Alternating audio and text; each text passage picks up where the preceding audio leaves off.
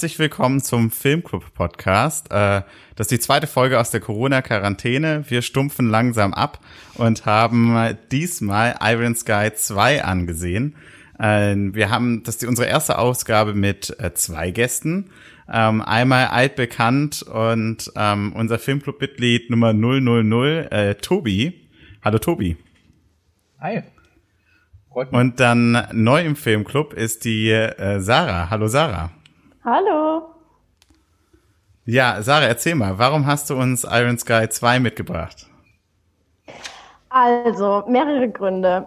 Einmal bin ich, äh, muss ich sagen, ein sehr, sehr großer Podcast-Fan und natürlich großer Fan von eurem Podcast. Äh, aber was ich in den letzten Wochen furchtbar finde, ist, dass alle neuen Releases nur noch zum Thema Corona sind. Also ich kann wirklich an einer Hand abzählen, äh, welche Podcast-Folgen in meinem Feed nichts mit Corona zu tun haben. Und deshalb dachte ich mir, äh, auf keinen Fall irgendein Film, der was äh, in die Richtung ist. Äh, wahrscheinlich werden wir es trotzdem nicht schaffen, nicht über das Thema zu sprechen. Aber das ist äh, schon mal ein Grund. Ähm, und dann auch kein Film, äh, mit dem man irgendwie in unserem Gespräch jetzt hier in so eine, in so eine Depri, Self-Isolation-Stimmung verfällt. Ähm, gleichzeitig äh, dachte ich mir aber als großer Science-Fiction Fan ist so ein bisschen Eskapismus ähm, und Outer Space gar nicht so schlecht in so einer Situation wie aktuell. Ähm, und dann hatte ich so zwei äh, Bedingungen bei der Suche nach einem Film. Das eine war, äh, dass ich auch nicht wollte, dass wir in so eine pseudo-intellektuelle Diskussion verfallen, wo so, ne, wie ich uns kenne, passiert das öfter mal. Dann dachte ich mir, hm, was, was kann ich aussuchen, wo das auf keinen Fall passiert. Und die zweite Bedingung war, äh, dass ich bei einem männerlastigen Podcast gerne einen Film wollte mit einer starken Frauenrolle. Und äh, als ich dann die Sequel von Iron Sky gesehen habe, dachte ich mir, Iron Sky 2, der erste Film war cool, versuchen wir das. Zu meiner Verteidigung muss ich sagen, ich hatte den zweiten Teil noch nicht gesehen, als ich den Film ausgesucht und angekündigt habe. Bleibst du dabei? Es war eine starke Frauenrolle? Ähm, darüber können wir vielleicht später nochmal ausführlicher sprechen. Da kommen wir noch drauf zurück.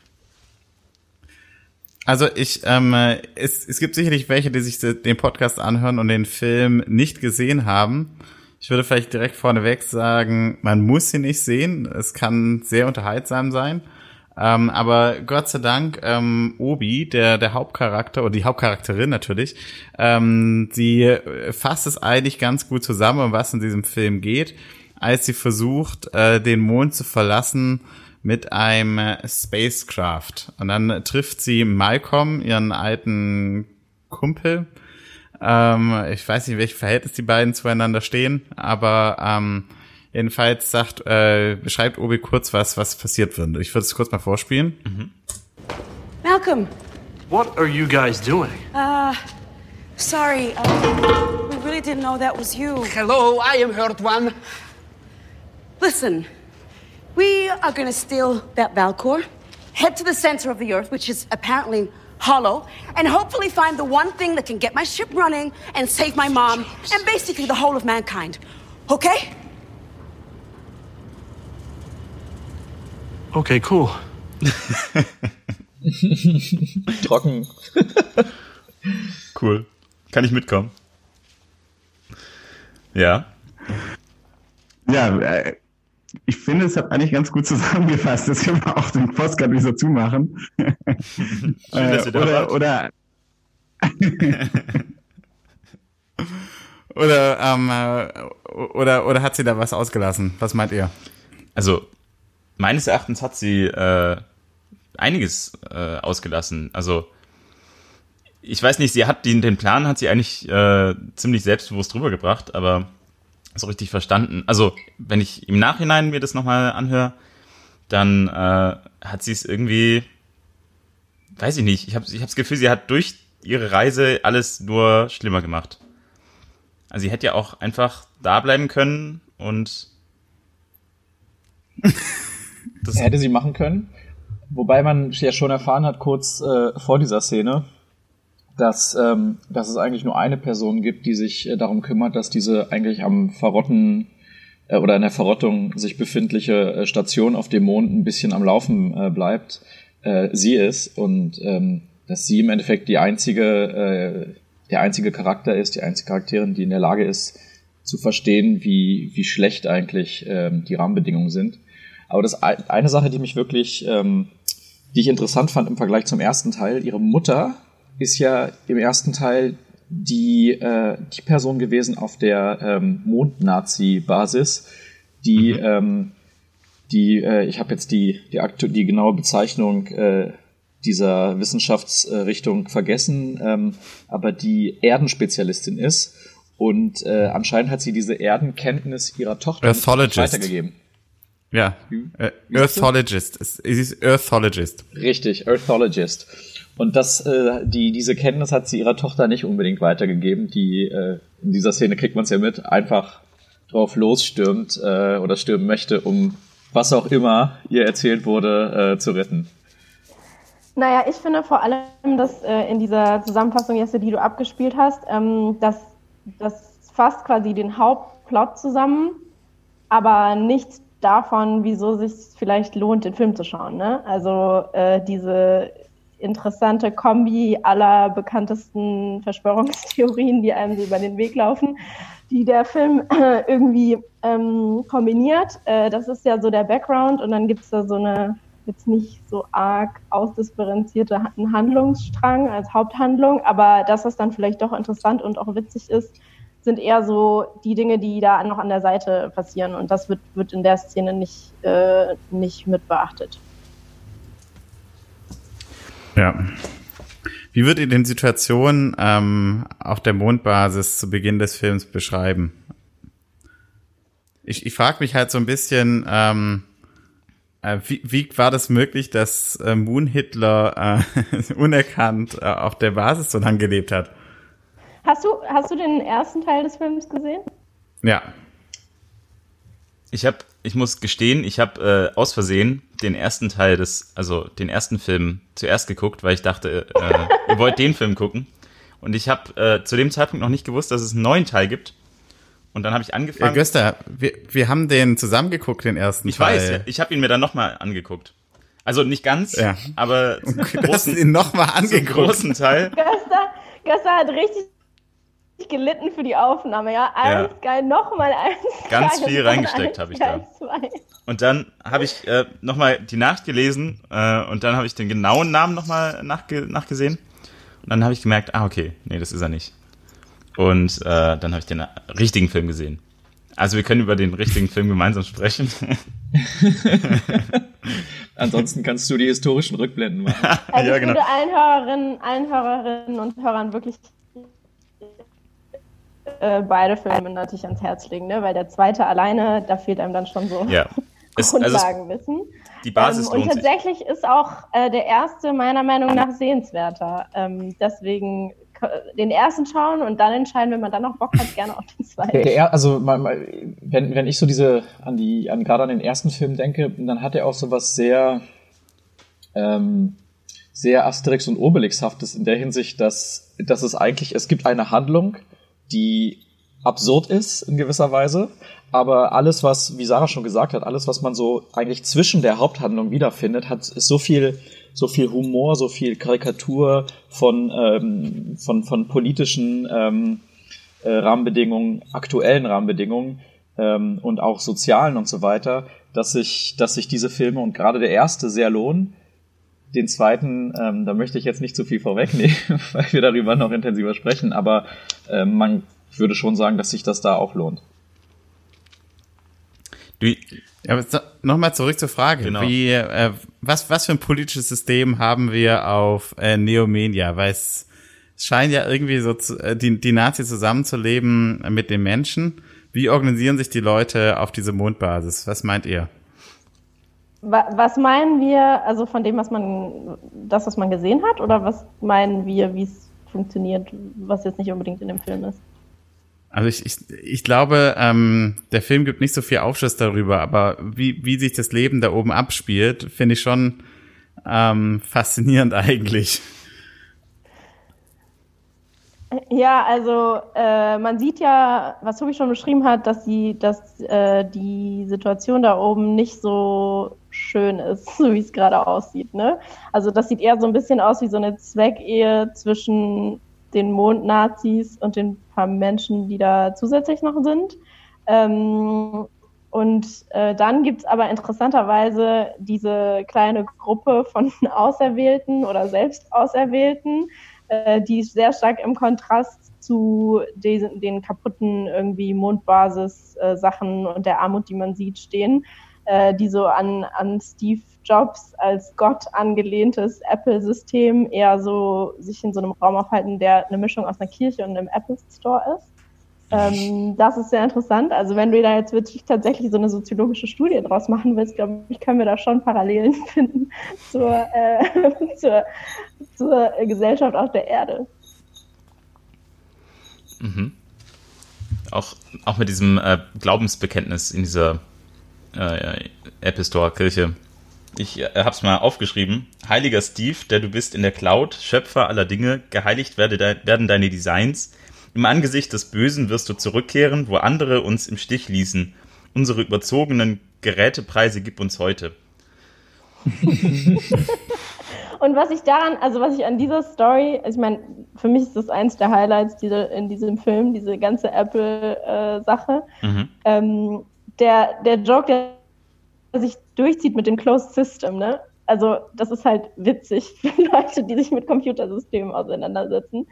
Ähm, dieser Hype von Apple über das geschlossene System und dass das äh, auf diese Sekte sozusagen übertragen wird, ähm, das fand ich ganz smooth so und witzig. Und, und wenn du jailbreakst äh, und aus diesem Closed System ausbrichst, dann wirst du eliminiert dann wirst du diese Exkommunikation, diese Szene, die dann ja auch noch für die für das Ende des Films äh, entscheidend sein wird, äh, also das auch zum Thema Closed System, ne, ähm, ist schon faszinierend, dass die Personen dann weggesprengt werden. Und im Endeffekt, um jetzt auf deine Frage nochmal einzugehen, Jesse, was herrscht da für, für ein Miteinander? Irgendwie ist es sowas wie Anarchie verschiedener parallel, ähm, äh, parallel ähm, ja, existierender Systeme in dieser Mondbasis. Du hast halt diese die, ähm, wie nennen sie das, die, den Jobsismus. Ähm, dann hast du irgendwie die, die Mond-Nazis, die auf irgendeine Art und Weise dort noch äh, äh, ähnlich, so ähnlich existieren wie im ersten Film. Ähm, und viele normale Menschen, zumindest sieht man das in ein, zwei Szenen. Und es ist aber nicht klar, wer diese normalen Menschen anführt in gewisser Weise. Also wer den, wer dieses System oder den Lebensunterhalt äh, dann auch ähm, äh, ermöglicht. Das heißt, äh, eigentlich ist es so ein, es ist nicht so gut ausgearbeitet wie bei Tolkien, würde ich sagen. das, ist, das ist nett gesagt. Ja, aber ich, ich dachte so, äh, die, die Renate Richter wäre sowas wie, ich glaube, der Russe sagt irgendwie so der Boss hier oder so, ne? Ähm, aber ich habe mich halt gefragt, äh, wie, wie kommt sie zu ihrer Autorität? Wurde sie da gewählt oder ähm, weil sie, sie ist jetzt ja, sie ist auch die, die im Situation Room dann ist, ne? Als, als die Russen versuchen einzudringen. Ähm, aber ich frage mich, warum eigentlich? Naja, warum im ersten Teil, im ersten Teil ist Renate Richter ja mit dem, mit dem designierten Nachfolger des äh, Führers auf dem Mondbunker auf der Erde ähm, und kehrt dann zurück. Und äh, ich weiß jetzt nicht genau, wie es ausgeht. Ich glaube, Tobi erinnert sich besser. Aber ich glaube, dadurch, dass sie auf dieser Erdmission in dem ersten Teil dabei war, das gibt ihr natürlich schon so eine herausgestellte Rolle. Oder? Würde ich auch ähm, so unterschreiben. Und wenn ich mich richtig erinnere, dann ähm, hat sie ja mit ihrem, mit dem, mit, mit dem also Passagier oder äh, einen der beiden Astronauten aus dieser Raummission im ersten Teil, ähm, der äh, schwarzer ist, dann aber von Washington. einem genau von Washington, der dann zum Albino gemacht wird, auf einmal weiß wird und ähm, in den sie sich dann verliebt und äh, die Welt rettet oder beziehungsweise also die Welt und die diese Mondbasis, ähm, dass das so ein bisschen die die romantische äh, Version oder Vision dann ist, dass sie äh, als, als gute Herrscherin ähm, die Sache weiterführt. Aber wie wir sehen, ist das irgendwie sieben Jahre nachdem, nachdem die, sie das äh, quasi diesen ersten Teil die Welt äh, halbwegs retten konnten oder sich retten konnten, äh, hat das nicht irgendwie zu, äh, zu einem guten ähm, Regierungsstil auf, äh, auf der dunklen Seite des Mondes geführt. Und sie ist ja ähm, quasi im, im ersten Teil zu Beginn irgendwie so die klassische Nazi-Frau mit wenig, äh, der wenig äh, eigene Entscheidungs- und äh, Agency sozusagen äh, zugesprochen wird. Und dann ist sie die halt diejenige, die äh, auf die Erde fährt und von Anfang an dieses ähm, Interesse an der Menschheit auf der, auf der Erde hat und nicht so 100 Prozent äh, eben diese Nazi-Linie mitverfolgt. Und dann, da sie ja dann auch ähm, die Tochter bekommt äh, mit Washington, äh, ist sie sozusagen das Bindeglied, glaube ich, zwischen, zwischen der ehemaligen Mondnazi oder auch noch weiter existierenden Mondnazi-Gesellschaft äh, und den Menschen. Mhm. Hm. Ähm, ein Ding finde ich ein bisschen, äh, es, es kann ja nicht sieben Jahre danach sein, es muss doch eigentlich länger sein, weil ich meine, Obi ist ja da oben aufgewachsen. Also. Ja, guter Punkt. Ich habe, glaube ich, die Erscheinungsjahre des ich habe die Erscheinungsjahre des, der Filme, glaube ich, jetzt einfach nur genommen. ja. Ich glaube, müssen ja aber sieben Jahre wenn, wenn sein ich, dann. Ich habe es gerade nachgelesen, mehr als 20 Ja, Jahre. 20 danach habe ich auch gelesen. Aber wie ist das Ja. mit der Zeit auf dem Mond? Eigentlich ist es genauso schnell. Tja. Da Ja, wer, kennt sich jetzt so physisch damit aus? Der, wer könnte da jetzt irgendwie eine. wir könnten äh, diesen eine Albert Einstein aus dem ersten Film nehmen. Der wüsste das bestimmt. Das ist übrigens der Vater, das ist der Vater von Renate Richter. Wir haben hier wieder nicht so ein krasses diversifiziertes Skillset in diesem Podcast. also reden wir lieber weiter über die Gesellschaftsordnung. Also die Ja, was, Gesellschaftsordnung. was meint ihr, woran ist sie erkrankt? Ja, So- an sorry, demselben Gäste. wie der auch der äh, aus dem ersten Film. Der hat ja auch diesen Husten. Das scheint irgendwie so ein Mondhusten oder sowas zu sein. Wenn man zu lange an der Macht ist auf dem Mond, dann kriegt man so einen ganz trockenen Husten. Und da hilft nur diese Süßigkeit. Aber sind das quasi, das ist doch eigentlich was, was nur die reptiloiden Na- Nazis bekommen, oder? Nee, sie hat sie auch So habe ich bekommen. das. Aber sie. Ist eigentlich keine ja, genau. von denen, also von der Sorte. Aber im ersten Film war sie doch ein Nazi. aber Nazi kein schon, aber sie Reptiloide. war, Mhm. Seid ihr euch da sicher? Jetzt Ja, nicht ich meine- mehr. Also ich, Ich war mir bis heute Morgen sein? auch noch sicher, dass die Erde nicht hohl ist. ich hatte, ich hatte, ich habe eine kühne Theorie. Es, es könnte sein, dass der Film nicht in sich logisch ist. Aber Oh, gewagte These Ja. Aber wenn ich, wenn ich ehrlich bin, ähm, werden in dem Film viele sehr gute geschlossene Systeme präsentiert. Auch das System der Vril, die Das im einzig logische-. Das einzig in sich logische und schlüssige ist natürlich bis zum Ende äh, das Apple-System. Darauf können wir uns vielleicht einigen. Äh, Jesse, du hattest noch gefragt, äh, wegen was für Menschen äh, und wie die da oben zusammenlegen, äh, leben. Da habe ich noch ein Zitat und zwar äh, als der, hey, wie heißt er? Der Donald äh, da oben äh, spricht und dann äh, eben von den Menschen redet, da hat er so eine Assistentin daneben und die sagt, es gibt zwei Arten von Menschen, die die Harmonie wollen und dann sagt Donald, halt die Fresse, äh, halt die Fresse, Schätzchen. Also es gibt die, die Harmonie wollen und es gibt äh, Donald äh, und seine Richtung. Ähm, gut, und dann gibt's noch die Nazis, von denen weiß man nicht so richtig, was sie machen oder was sie wollen. Beim zweiten Film kamen die nicht wirklich vor. Ich, ich habe eine Frage, eine Frage, eine Szene bei dieser äh, Kirchenszene, die hat mich sehr, ähm, also die fand ich sehr verwirrend. Und zwar ähm, bricht dann ja Obi ein, sozusagen, in diese Kirche, zerschmettert mit dem Hammer die Tür und ist sehr überrascht, ihre Mutter dort in der Sekte vorzuführen, äh, vorzufinden. Ähm, meint ihr, sie glaubt auch, ähm, ist auch äh, Teil der Apple-Sekte oder ist sie da jetzt nur gerade mal zufällig gewesen? Ich, ich glaube, sie äh, glaubt auch, weil sie ist ja auch später, äh, zu späterem Zeitpunkt dann vor diesem iPad und betet da rein. Ähm, also, Aber glaubt sie nur wegen ihrer Krankheit oder meint ihr, dass sie schon immer oder also seitdem die Sekte auch dort ist? Ja, ich habe das irgendwie auch so bei mir abgespeichert, dass sie da eher aus Verzweiflung sitzt, weil es ihr schlecht geht und sie nicht mehr weiß, dann halt mal beten, vielleicht hilft das ja. Ja, wäre nicht das erste Mal. Mhm. Übrigens, ich muss noch einmal auf, ähm, auf das geschlossene System zurückkommen, ähm, weil Sarah meinte, das sei das Einzige, was quasi sich durch den Film zieht. Ähm, die, die, die Finale oder die Szene, in der äh, am Ende, kurz vor dem Ende, das, ähm, das Raumschiff der Außerirdischen mit ähm, Wolfgang Katzfleisch, dem, äh, dem äh, Mondführer, mhm. äh, in die Luft fliegt. Ähm, Jetzt hast du einfach einmal direkt das Ende gespoilert nach zehn Minuten. Ja, alles das, dazwischen ja, war nicht so wichtig. Aber aber das, eben Moment, warum, warum das jetzt quasi, ich das jetzt einfach bringen muss, ist, ja. dort wird ja gezeigt, oder das Ganze passiert ja ähm, nur, weil das äh, vermeintlich geschlossene System von Apple ähm, aufgebrochen wird durch ein Nokia 3310. Ja. Mhm. Was cool Und, ist, weil der Film von einem finnischen Regisseur mit äh, Nokia damit natürlich auch irgendwie originell ist, ne? Dass ein, dass ein Russe in dem Film auf den Mond bringt. Das Nokia. also, mhm. die Russen auch als vermeintlich gute Kraft. Wollte eigentlich zum Mars, der Russe, aber hat es nicht geschafft.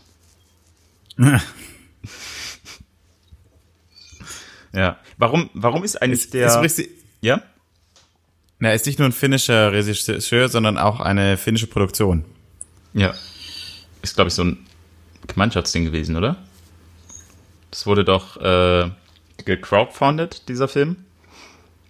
Und äh, weil viele Menschen diesen Film wollten, gab es auch viele verschiedene Ideen, was man damit machen kann und viele verschiedene Verschwörungstheorien. Und ich glaube, deswegen ist er auch so geworden wie er jetzt ist. Ja, ich glaube, der, der wurde auch gecrowdscripted ein bisschen. Hm. Ja. Okay, aber dafür, also, also die Handlung, der hätte ich jetzt nicht gedacht, wow, da saßen viele Leute lange dran, sondern äh, es war eher so ein bisschen viele Leute schnell kurz, überlegen, ja. was da passieren könnte. Ja, genau. Wahrscheinlich, wahrscheinlich unter so einem, war genau das das Problem unter so einem äh, irgendwie YouTube-Video haben sie da mal in einem Kommentarfeld gefragt, jetzt schmeißt mal eure Ideen rein und dann haben sie da einen Film rausgemacht. so. Aber allgemein so Fortsetzungen, also Fanfiction bei, bei Science Fiction ist ja ein Riesenthema, ne? Und da gibt es schon auch richtig gute Sachen. Mhm. Ähm, da könnte man sich vielleicht mal äh, informieren, wie, wieso oder ob es da bei Iron Sky vielleicht auch bessere Ideen gab oder ähm, wieso nicht. Hm. Weil grundsätzlich, also bei vielen Sachen äh, gibt es da irgendwie riesige Foren und Unterforen äh, zu Science-Fiction-Literatur und so, äh, in denen Leute äh, richtig irgendwie äh, Sachen schreiben, die teilweise besser sind als das, was im Ursprung veröffentlicht wurde. Ja. Na, aber also ich weiß nicht, ich finde ehrlich gesagt, äh, beim letzten Star Wars hatte ich den Eindruck, der wurde auch größtenteils von den Fans geschrieben und ich würde sagen, das ist ähm, Lichtjahre der schlechteste von allen. Ähm, also es hat halt manchmal den Nachteil, wenn du das die Fans machen lässt, dass sie sich halt nur noch in irgendwelchen kleinen Details verlieren und ähm, keine in sich stimmige Handlung für einen Film mehr zustande bekommen. Confession Time, ich habe noch nie in meinem Leben einen einzigen Star Wars Film gesehen. Aber du hast gerade so gesagt, äh, das ist bei Science Fiction voll das Ding. Ja, aber damit meinte ich nicht Star Wars. Offensichtlich. Okay. Musst du übrigens auch oft an Star Wars denken bei den, äh, bei dem Film. Äh, Siehst ja, du gegen mir nicht so. Die herausragenden Animationen, die sind ein Grund, schätze ich. Ja. Auch, also die Nazis haben so ein bisschen so einen Stormtroopers-Charakter gehabt. Äh, bisschen blöd, aber ja so drauf Ja, da gab es schon einige, also ohne es gesehen zu haben, da gab es schon einige visuelle und wahrscheinlich auch äh, so Namen und gesprochene Sachen, die eine Anlehnung an Star Wars ja. waren, oder?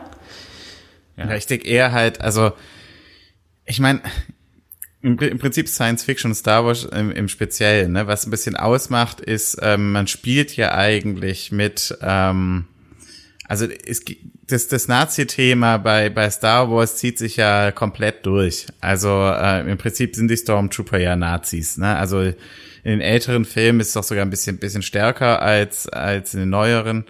Ähm, und ich meine, bei Iron Sky ist im Prinzip, da ist so, nimmst du halt diese Abstraktionsebene weg mhm. und hast halt nicht mehr Stormtroopers oder so, sondern hast halt echte Nazis einfach im, im Weltall. da, braucht man, da braucht man gar nicht mehr zu abstrahieren. Inwiefern sind die Stormtroopers bei Star Wars Nazis? Also, weil sie quasi quasi faschistisch handeln oder hat das tatsächlich was mit Nazi-Ideologie zu tun? Nee, also ich meine, einmal, die sehen ja alle gleich aus. Da gibt's auch mehrere Szenen, die, äh, die visuell sehr stark angelehnt sind. Weiß nicht, also willst du es noch angucken oder wie viel soll ich jetzt erzählen, ne? Nein, aber ich meine, das kannst du ja schon begründen. Also ich war jetzt curious, wie, wie stark, weil ich meine, diese Anlehnung an Nazi-Ideologie, das ähm, ich meine, es ist ja sogar bei Harry Potter so, dass Leute sagen, dieses ganze ähm, äh, Magier und Nicht-Magier und dann Genocide an Nicht-Magiern ist irgendwie Nazi-inspiriert. Deswegen hat mich jetzt einfach interessiert, wie stark das bei, bei Star Wars Das ist sehr, sehr, sehr, sehr stark. Also, ähm, die haben auch keine eigene Agency eigentlich. Das ist im Prinzip halt, ähm, ja. Und ich meine, du kannst, also es gibt wirklich, visuell gibt's da sehr starke Anlehnungen. Ähm, und äh, ja, ich fände es eigentlich wäre das mal äh, auch eine Folge für sich, die, die ich denke, es gibt sicherlich da bei unseren Hörern auch große Star Wars Fans. Also wenn jemand dabei ist, äh, fände ich eigentlich wäre es mal eine interessante Folge, ähm, das Star Wars und und Nazi na, oder na, Nazi-Anspielung in Star Wars. Äh, könnte man eine eigene Folge machen, wäre ich sofort dafür bereit. Also meldet euch. Äh, und und dann kann, kann Sarah ja bis dahin noch ähm, alle Filme binge-watchen. Ja, wenn die Quarantäne noch ein bisschen dauert, dann steigt die Wahrscheinlichkeit, dass ich irgendwann auch noch Star Wars gucke. Aber ich meine in erster Linie dieses, dieses dumpfe oder ja, dumpfe Hinterherlaufen ähm, und das machen, was einem befohlen wird. Ähm, das zeichnet, glaube ich, die, die meisten äh, Krieger der dunklen Seite aus, äh, zumindest die Massen der Krieger. Nicht, natürlich nicht ganz die wenigen besonders äh, äh, mit, mit Skills äh, ausgestatteten. Die haben auch so ein bisschen einen eigenen Kopf, aber ähm, ich weiß nicht, ob man hier noch eine Analogie zu Iron Sky 2 ziehen kann. Also der äh, Wolfgang Kurzfleisch ist ja dann quasi anti-Nazi, äh, Nazi-mäßig, weil er sich ja den äh, Reptiloiden widersetzt und sein eigenes Ding macht und nicht mit der Masse geht. Äh, da wollte ich jetzt aber wissen, warum kommt er eigentlich überhaupt wieder zum Mond? Warum bleibt er nicht unten in seinem Paradies? Das habe ich nicht verstanden. Ich glaube, weil er unbedingt die ähm, diese Kekse oder diese Süßigkeit braucht, die aus reiner Energie besteht. Okay. Ja. Oder, oder, oder meint ihr, also ich glaube nämlich, dass er, das ist eine gute Frage, er ist ja nämlich auch bei dieser Abendmahl, letzte Abendmahlmäßigen Szene da ähm, in dem Paradies unter den Reptiloiden am, äh, dabei gewesen. Nee, ne? das ist sein Bruder. Das ist nicht Das ist sein Bruder. Ja. Genau, und deswegen denke ich dadurch, ich glaube, diese Fehde mit seinem Bruder bringt ihn immer wieder davon ab, in, in das, also in dieses Paradies zu kommen. Er hat auch keine, er hat nicht die technischen Mittel und deswegen landet er ja auch auf dem Mond, aus welchen Gründen auch immer, in dieser zusammengebastelten ähm, Maschine, äh, die Sascha, der, ähm, der äh, aus Russland kommt, ähm, hergestellt hat. Ähm, wir wissen alle nicht, wie diese Maschine funktionieren kann und wie die halt auch den äh, was für ein Hitzeschild die hat, um irgendwie durch die Ozonschicht zu kommen. Aber sie kriegt es irgendwie hin. Mhm. Und ähm, ich denke schon, dass es daran liegt, dass er, äh, er hat halt diese Krankheit und er braucht unbedingt seine, seine äh, kleinen Süßigkeiten, die aus reiner Energie bestehen. Mhm. Ähm, mhm. Und die findet er, da er nicht in das, ins Innere der Erde kann, findet er die nur auf dem Mond, auf seiner ehemaligen Basis. Ah, okay. Und er kommt dann Ach, zum Mond und ich habe nämlich, also für mich hat diese Szene keinen Sinn gemacht. Äh, er kommt auf den Mond, schleicht sich in diesen Raum, isst die Süßigkeit und also merkt dann noch, dass er irgendwie verfolgt wird, haut die nieder, fesselt sie dann erstmal, die Obi, und äh, dann befreit sie sich und dann äh, erklärt er ihr alles und gibt ihr das irgendwie mit auf. Also irgendwie seine, seine Motivationen habe ich da nicht so ganz verstanden. Ich, ich habe das gar nicht verstanden. Ich habe gar nicht gemerkt gehabt, dass der ja mit denen gekommen ist. Das schnalle ich jetzt erst. Jetzt finde ich den Film ehrlich gesagt noch schlimmer. Weil das heißt ja im Prinzip. Man hat es so, als die aus ihrem Raumschiff gestiegen sind, hat man hinten schon so einen Schatten gesehen ja. mit dem Cape oben drüber. Ähm, das war Star Wars-like. Die lassen ja, die Flüchtlinge rein, die, die, lassen die Flüchtlinge rein und dann kommt natürlich so direkt dann der Feind da undercover mit. Das ist ja furchtbar. ein geiles Narrativ. Yay. der Feind kommt mit und ich, ich bin mir wirklich äh, ziemlich sicher, also ist mein Verständnis, dass er, dass das für ihn die eins, der einzige Ausweg war. Die, die Welt ist ja nicht mehr, also die, die Welt, wie wir sie, auf der wir leben jetzt, ist ja in diesem Filmszenario nicht mehr ähm, ähm, belebbar oder dort kann man nicht mehr leben, weil ja im, am Ende des ersten Teils der große Atomkrieg war mhm. und die Erde dann ähm, quasi komplett zerstört wurde. Und wahrscheinlich ist das die einzige, der einzige Ausweg für ihn gewesen von, vom Planeten Erde. Ähm, dann kommt er halt an seine zwei, drei ähm, verbleibenden äh, oder verbliebenen äh, Süßigkeiten, die ihm dann die Energie geben. Und wahrscheinlich ist dann dieser Moment, den du gerade beschrieben hast, äh, Göster, mhm. ist der, in dem er eigentlich pfiffig äh, rüberkommen soll, weil er, weil er rafft, dass die einzige Chance, äh, nochmal an diese Energiequelle äh, zu kommen, die ja nie versiegt, mhm. ähm, Obi und ein eventuelles Kommando um Obi rum ist, das auf die, auf die Erde fliegt. Ja. Aber, Aber wisst ihr. Ja? Ja, nee, nee sag ruhig, ich habe eine andere Frage. Okay, was, was also ich habe noch nicht ganz verstanden, warum. Wir haben ja vorhin von diesen 20 Jahren gesprochen, die quasi zwischen diesem Atomkrieg äh, und diesem jetzigen äh, Moment sind, von dem wir gerade sprechen. Was ist in diesen 20 Jahren mit denen passiert? Wo waren die? Wer jetzt? Also die, die, Russen, die Russen. und auch der äh, Kotzfleisch. ja, er war ja, also er ist ja eigentlich gestorben im ersten Teil, ne? Ja. Ähm, und dann hat man halt jetzt rausgefunden, dass er doch nicht tot war. Ähm, und ich glaube, dann auf der Erde war halt Atomkrieg in der Zeit.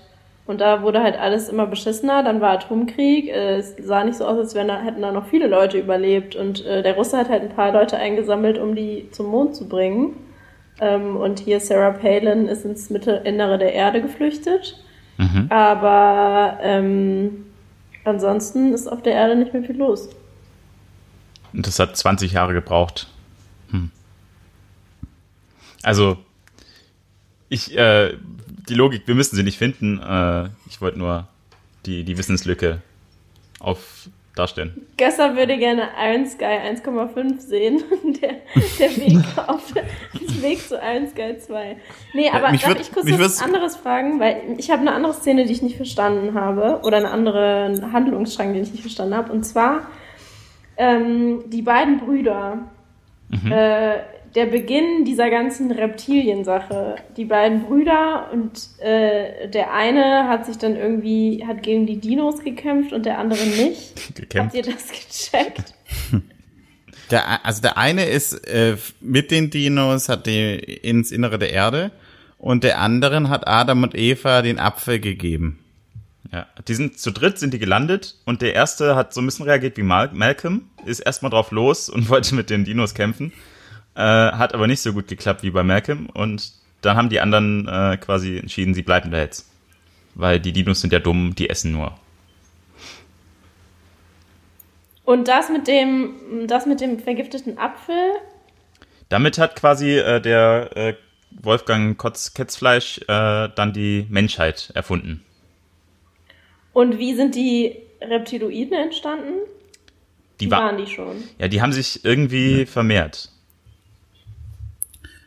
Also ich glaube, die waren schon immer da. Das ist ja auch so generell ein Teil der Reptiloiden-Theorie, dass es Aliens sind, die uns unter, unterwandern und im Prinzip die komplette Führungselite der Welt darstellen. Ah, okay. Und die sind quasi äh, von, ähm, wie heißt es, ähm, aus dem Universum auf die Erde gekommen und waren vor den Menschen da. Und der eine hat dann quasi die Menschen erfunden. Genau. Die haben sich wohl im Laufe der Zeit dann, ich, also die haben, es gibt doch diese Szene, wo die irgendwie dann das ne, erzählt haben, wie das alles passiert ist und dann meine ich, dass die auch ähm, quasi gedroppt haben, dass sie die, äh, dass sie die, die verschiedenen äh, Rassen der Affen in eine intelligente Richtung bringen wollten und äh, quasi den Menschen äh, evolutionär mit ähm, äh, dann angeschoben haben. Wobei das nur der, ah, ja. nur der Wolfgang wollte.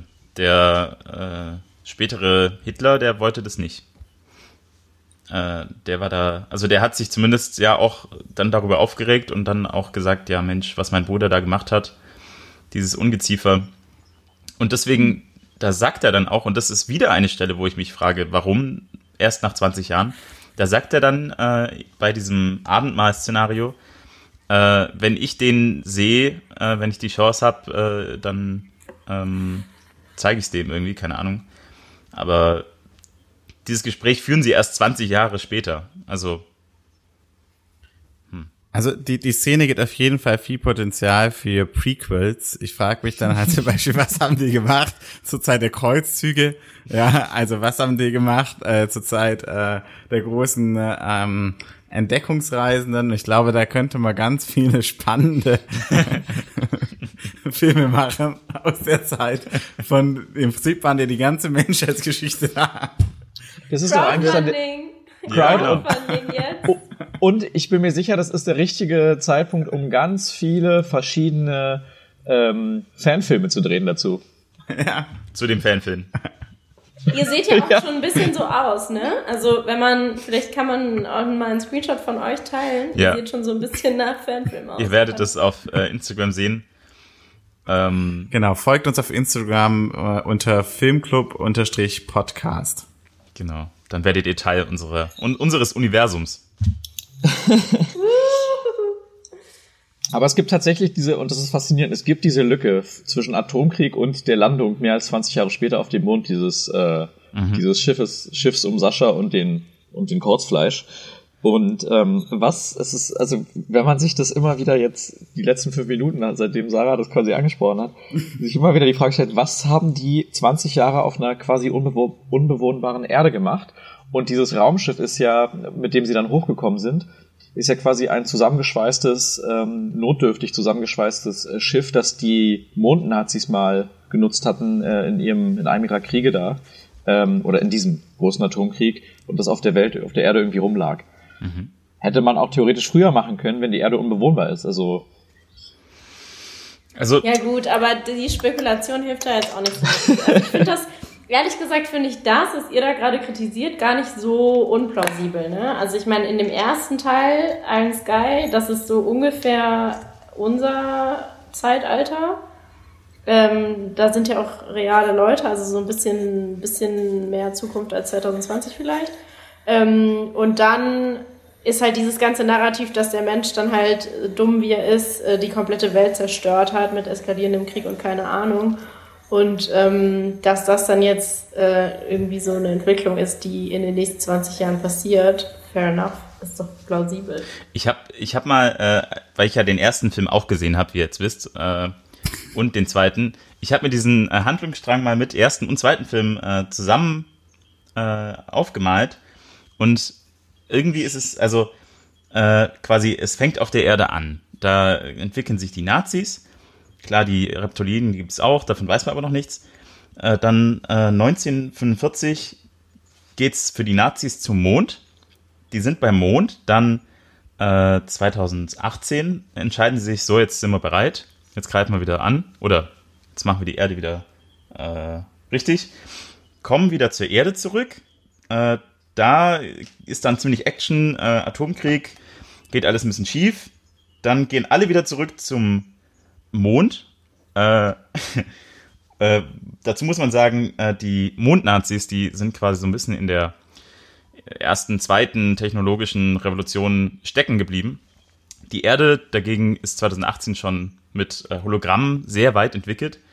Die Technologie, die lassen sie aber zurück und äh, gehen dann zurück zum Mond und da merken sie dann, also es geht alles so ein bisschen kaputt und äh, ihnen wird gesagt, hey, äh, auf der Erde, die Erde ist hohl, da gibt's noch mehr zu holen. Und dann gehen sie auf die Erde, machen das auch noch kaputt und gehen dann wieder auf den Mond, ist dann auch hinüber, auch alles kaputt und dann fliegen sie weiter und eigentlich haben die Menschen alles zerstört. Also oft umgezogen und äh, die ganze Technologie verkackt äh, und letztendlich fliegen sie äh, in einem Raumschiff einfach nur in der Gegend rum und haben nichts mehr und das ist dann das Happy End. Und auch die Hoffnung, dass Steve, Jobs für Rettung sorgt, war fehlgeleitet. Ja. Die eigentliche Frage ist aber, warum waren die so ewig lange auf der Erde? Weil dieses Raumschiff, mit dem sie ja zur, weiß ich wann, wann Adam und Eva stattgefunden hat, aber mit dem sie damals gekommen sind, hat ja anscheinend noch gut funktioniert, ne? Ja, aber sie waren damit, das haben sie einfach im Inneren der Erde geparkt und dann aber sind sie da erst Problem geblieben. Die hätten irgendein Problem muss es mit dem Schiff gegeben haben, weil ähm, es gibt diese Szene, ähm, wo sie Dinosaurier das Schiff halt ziehen lassen und das halt an einer etwas ähm, besser geschützten vielleicht, Stelle parken. Vielleicht ist es so. wie bei Flugzeugen, die können nicht fahren von selber, aber fliegen halt. Also die brauchen halt so ein bisschen Hilfe beim Rückwärts äh, einparken. Das kennt man doch. Andere Fragen. Ich frage mich auch, man so das Raumschiff von den äh, von dem Sascha, das ist ja ziemlich übel abgestürzt, aber das hat dann beim Rückflug zum Mond wieder 1A funktioniert. Ja, das fand ich auch ein bisschen strange, den Moment, ehrlich gesagt. Dass das war so, oh nein, oh nein, wir sind äh, mhm. kaputt und alles geht hinüber. Dann kommen sie zurück und fliegen wieder. Ja, hat alles easy funktioniert. Aber ich meine, für eure Timeline der Reptiloiden, ihr müsst doch mal überlegen, wenn man, wenn man so eine große, eine längere Lebensspanne hat, ne, dann hat man halt auch nicht so einen Handlungsdruck. Also ich glaube, ja. man hat dann nicht so, überlegt mal, was würdet ihr in, eine, in einer Lebenszeit machen, wenn ihr nicht nur eine Lebenszeit hättet? Stimmt. Ähm, vielleicht würdet ihr dann auch einfach mal ein paar hundert Jahre chillen. Und ich glaube, ich würde so genauso auch aus Langeweile ziemlich viel Scheiß bauen, so wie die es gemacht haben. Ja. Ist, ja. Ist schon. Ich würde mir mal Gedanken machen, wie kann man so ein T-Rex im Raumschiff transportieren? Wie war das? Wie viele Elefanten passen in einen VW oder so, ne? Aber zumindest wissen wir alle, dass es den Heiligen Grab nun wirklich gibt. ja, stimmt. Ja. Wen? Den Heiligen, Heiligen Gral. Gral. Ach so. Ja. Der ja viele, um den sich viele Mythen ranken. Ja. Aber also ich muss sagen, was ich ähm, diese Abendmahl angelehnte Szene war so cinematografisch eine meiner Lieblingsszenen, muss ich sagen. fand ich, fand Inwiefern? Ich nett. Naja, weil irgendwie das halt tatsächlich mal absurd war. Ne? Also der, der, der Film wurde ja teilweise auch dafür kritisiert, dass er irgendwie so eine Parodie ist und so ein, so ein absurdes Setting, aber dann irgendwie auch nicht absurd genug, sondern ein bisschen platt. Und aber solche Sachen wie das irgendwie mit dem Steve Jobs und dieser Religion und dem geschlossenen System oder auch mit der, mit der Abendmahlszene fand ich dann wirklich so ein bisschen originell, dass wenn du dann in diesen Erdkern kommst, äh, in dem irgendwie so die, die schlimmsten Politiker der Weltgeschichte als Reptiloide versammelt sind, dass die dann an so einem Abendmahltisch sitzen, äh, war, war witzig. Mhm. Ähm, und ich fand aber dieses allgemein, dieses Element von äh, die Politik so ein bisschen durch den satirisch durch den Kakao ziehen, das ist, finde ich, auch wieder in dem ersten Iron Sky viel besser gelungen. Weil da gab es dann irgendwie dieses UN-Sicherheitsrat-mäßige Setting, wo sie sich gegenseitig beschuldigt haben, wer jetzt äh, irgendwie eine Basis auf dem Mond hat und so. Und das war da irgendwie witziger. Das ist mir, äh, habe ich mir im, in dem zweiten Teil mehr von erhofft. Das ist mir ein bisschen zu kurz gekommen. Die Erde hat man überhaupt nicht gesehen. Also die Oberfläche die hat keine Rolle mehr Jetzt gespielt. Ich dachte auch so, ah sorry, ich, ich dachte so ein bisschen auch Context Matters. Also äh, ich fand vieles von, also ich finde einfach ein Film, der 2019 veröffentlicht wird in, in dem Kontext, in dem sich die Welt 2019 befindet, ähm, hat ein bisschen anderen Anspruch wie ein Film, der 2012 äh, erscheint in dem Kontext der Welt von 2012. Und ähm, ja, da muss ich sagen, wirkt dann einfach vieles nicht mehr so witzig äh, 2019, wie es vielleicht noch 2012 gewirkt hat. Was meinst du zum Beispiel? Na, also ich meine, im Prinzip, ähm, obwohl die ja seit Beginn der Menschheitsgeschichte auf der Welt sind, äh, sind es ja alles nur ähm, politische ähm, Figuren aus der aus der jüngeren Zeit, ähm, die wir da sehen. Ähm, jetzt mal vielleicht abgesehen eben von, von Adolf Hitler. Ähm, und äh, ansonsten ist es halt wirklich alles so die letzten äh, 70 Jahre. Und wenn man halt sich überlegt, dass es halt tatsächlich ähm, ja, faschistische Bewegungen gibt auf dieser, dieser Welt, die über diese Verschwörungstheorien ähm, an Bedeutung gewinnen, finde ich das, äh, wirkt das einfach nicht mehr so humoristisch, wie das halt absurd manchmal gewirkt hat ähm, 2012. Ja, also, stimmt. Also, dass halt in, irgendwie mit, dem, mit der aktuellen Situation ähm, irgendwie so der, der Anspruch ein bisschen gestiegen ist, ne? Weil wenn du jetzt irgendwie noch satirisch mit den Verschwörungstheorien umgehen willst, dann ist es nicht mehr so, dass du irgendwas aus einer krassen Nische holst und es allein schon witzig ist, weil du es mal auf, auf den Kinoscreen bringst, sondern irgendwie sind dummerweise, ist vieles von diesem Mist irgendwie Mainstream und echt problematisch aktuell. Äh, und dann muss es auch ein bisschen ambitionierter verarbeitet werden.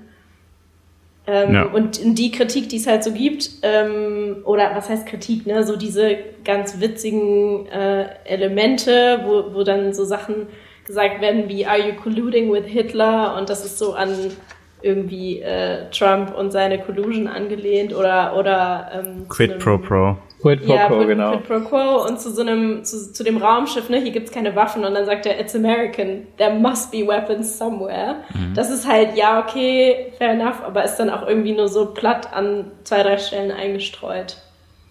Ja. Und, und der erste Film war irgendwie, ähm, hat ja sehr in die Zukunft geschaut, wenn man bedenkt, dass äh, dass, es, dass dort eine Präsidentin die Vereinigten Staaten angeführt hat, also eine Frau, aber weniger das Geschlecht ist entscheidend, sondern die Art und Weise, wie dort regiert wird, und zwar eine Person, die sich nur mit, äh, mit körperlicher Betätigung auf so einem auf so einem äh, Sportgerät, so einem Stepper, glaube ich, äh, im White House beschäftigt und eigentlich nicht, also nichts Aktives äh, tut für, äh, für, für das eigene Land, für irgendwie politisch äh, was Genau, nur Marketing. Und ähm, wobei man sagen muss, im zweiten Teil ist es ja auch gar nicht mehr möglich, weil äh, es scheint ja kein normales Leben mehr zu geben auf der Welt. Stimmt. Ja, aber der zweite Teil, der, der guckt eben nicht in die Zukunft, ne? Ich meine, der zweite Teil, der beschäftigt sich eigentlich vor allem mit der Vergangenheit. Es wird eigentlich alles nur noch abstruser und der spielt ja mehr oder weniger dann, also er, er, er entwickelt ja keine Zukunftsvision oder so, überhaupt gar nicht. Behandelt. Ich würde mich trotzdem noch, ich würde mich trotzdem noch für Iron Sky 1.5 interessieren. Ähm, glaubt ihr nicht, dass auf dem Mond nicht irgendwas auch wie eine Entnazifizierung gab oder so? Äh, ich meine, oder haben die einfach gesagt, ja gut, ihr seid halt Nazis und wir sind keine Nazis, alles okay? Ja, die, die, die Nazis kamen ja im Grunde gar nicht mehr so richtig raus. Also man, sie waren quasi äh, äußerlich äh, sehbar Na Nazis und da aber äh, von den Aktionen her gab es ja nichts mehr. Also es war ja, wenn man im Vergleich dazu den, den ersten Film äh, nimmt, wo es ja wirklich mit den, mit dem, mit der Schule und äh, das komplette System gezeigt wird äh, und alles, der, der Reichsrechner und äh, das ist ja quasi alles. Es geht ja nicht drum, Nazi ist ja nicht jemand, der äh, halt aussieht wie ein Nazi, äh, sondern jemand, der sich so benimmt wie einer. Und das hat, würde ich jetzt, weiß ich nicht, ob das dann noch der Fall war. Ja, und da kommen wir wieder zurück zu äh, hier Renate Richter, ne? die, die jetzt halt in Charge ist und eigentlich nicht so den Eindruck macht, als würde sie da noch ein Nazi-Regime äh, führen. Das, glaube ich, ist nicht mehr der Fall in, der, in dem zweiten Teil. Ja. Aber die Nazis leben ja einfach daneben her trotzdem weiter irgendwie. Also es ist no one cares. Was, was ist dein Problem jetzt? ist es Kritik, Kritik an Renate, dass sie, dass sie die Nazis nicht äh, bis zum Ende zur Accountability gebracht hat? Äh, genau. Gesperrt hat? Ja. Ja. Okay, ja. Nürnberger Prozesse auf dem Mond. Also es hätte doch irgendwie eine hätte doch irgendwas doch passieren können in den 20 Jahren. Ich meine, also wenn man sich mal vorstellt, wie was hätte also was möglich gewesen wäre in 20 Jahren und dann ist es ja relativ wenig eigentlich. Aber äh, wir haben eine Sache noch gar nicht besprochen und zwar, also wir haben angeschnitten, dass Renate Richter äh, sehr krank war ähm, den ersten Teil des Films oder ja, einen gewissen Zeitraum. Mhm. Aber als sie dann diese, diese Energienahrung verabreicht bekommen, ist sie ja nicht nur, hat sie ja nicht nur aufgehört zu husten, sondern sie ist, ihr Erscheinungsbild hat sich ja kom komplett geändert. Sie ist auf einmal 30 Jahre jünger geworden, also wahrscheinlich so alt, wie sie eigentlich ist. Also wir wissen natürlich, dass diese, diese Energiequelle, ähm, aus der die diese ähm, Süßigkeiten gemacht sind, äh, ja diejenige ist, die den den Außerirdischen ewige Jugend schenkt und so. Äh, das heißt, klar, vielleicht sieht sie da noch ein bisschen jünger aus, als sie eigentlich ist, aber trotzdem, irgendwas muss ja passiert sein. Also es erinnert mich so, da kann Sari jetzt nicht ganz äh, mitkommen, aber an die Szene mit dem äh, bei Star Wars, wo ähm, wo ähm, wo der was war das? Nee, nicht Star Wars. Jetzt habe ich mich selbst nicht mehr. Bei beim Herrn der Ringe, wo ähm, wo wir doch den ähm, habe ich auch nicht gesehen. Ich auch nicht. Ich habe keinen Herr der Ringe Film gesehen. Ernsthaft? Gestern? Ja. Ähm, wo doch der, der King von Rohan auch quasi super vergreist ist und dann wird er von seinem Fluch befreit und wird ein Jung, wird wieder der, der er eigentlich ist. Ja. Und dann ist die Frage, ist sie mit einem Fluch belegt da oben oder was genau ist die Krankheit, die sie befallen hat? Genauso Nee, mit weil- Gandalf dem Grauen, der dann zu Gandalf dem Weißen wird. Richtig. Okay, whatever. Ähm, was ich sagen wollte, ist, das war nämlich eben meine Theorie, dass Renate eben auch äh, eine, also ich meine, sie hat doch das Gleiche, was auch der hier Bruder von Hitler hat, ne? Wie Ja. heißt der nochmal? Kretzfleisch. Die haben das ja beide. Und das, also sie ist meiner Meinung nach auch eine Reptiloide. Weil sie auch in der Führungsposition ist. Nee, weil sie auch diese Krankheit bekommt. Ja. Na gut, die, die Krankheit, also die, diese Krankheit bekommt eine ganz schön große Aufmerksamkeit, auch dadurch, dass ja eigentlich die ganze Handlung darauf abzielt, die, diese Energie zu bekommen. Aber so richtig erklärt, was, was das ist oder warum sie jetzt krank ist, wird nie. Also es ist klar, Also ich versuche schon die ganze Zeit zu, zu unterdrücken, dass es Corona ist, weil sie ja die ganze Zeit hustet. äh, aber wir wollten ja keinen Corona-Podcast machen. Jetzt hat Corona gesagt, wir kriegen eine Runde aus. Okay.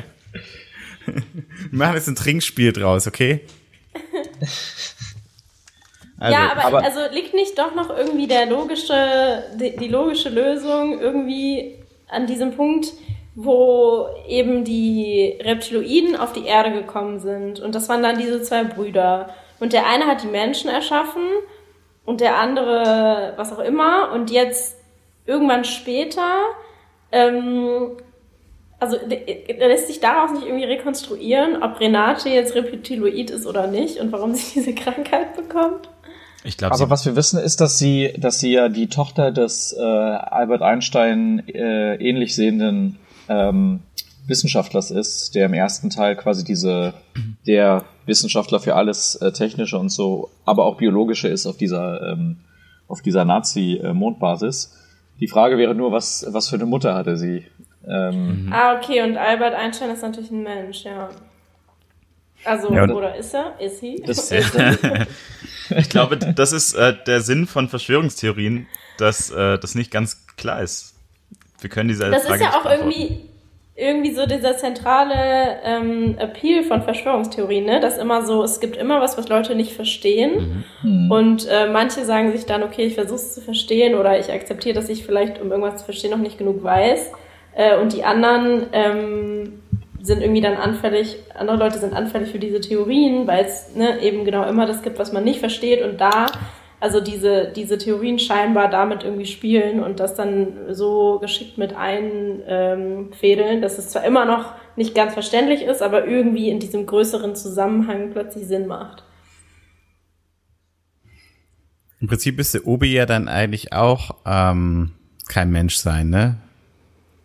Also sie ist auch ganz Ähm, schön. Äh, Also wenn wir jetzt davon ausgehen, dass Renate Richter kein Mensch ist, dann kann Obi auch kein Mensch sein, oder? Weiß ich nicht, was, also ist das, ist das Reptiloid-Gen dominant oder rezessiv? Sure. ja. Also sie hat auf jeden Fall äh, von ihrem, also ihre Mutter hat wenig von ihrem Vater bekommen, von dem äh, Albert Einstein, aber äh, Obi, die, der Name ist auch Programm, sie hat immer Werkzeug um sich. Äh, die hat ganz schön viel von dem Albert Einstein äh, geerbt.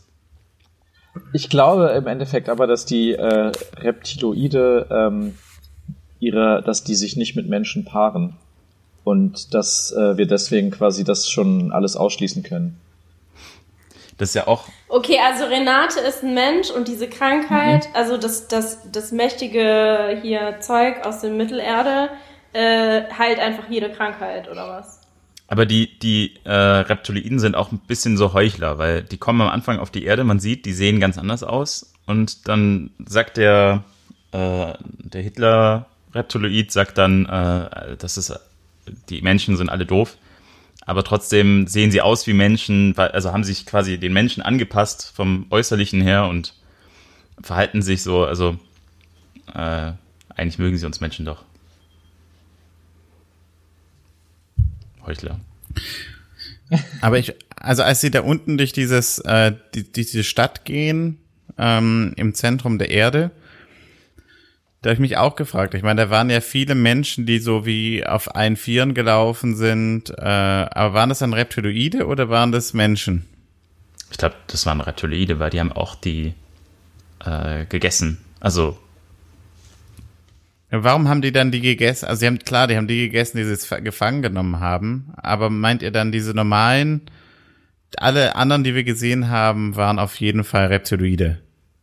Nee, ich glaube nicht, dass das Reptiloide waren. Ich glaube, was du meinst, das war ganz witzig. Das waren so äh, Leute auf allen Vieren in so Ganzkörperkostümen, die irgendwie so Dino-mäßig aussahen, ne? Ja. Das sah ja. echt schlecht aus und war deshalb ein bisschen witzig. Und ich glaube, das ist einfach so irgendwelche Tierspezies, die im, im Kern der Erde lebt. Stimmt, die haben sich ja auch Dinos gehalten. Also, die haben ja auch Dinos statt Pferden und so.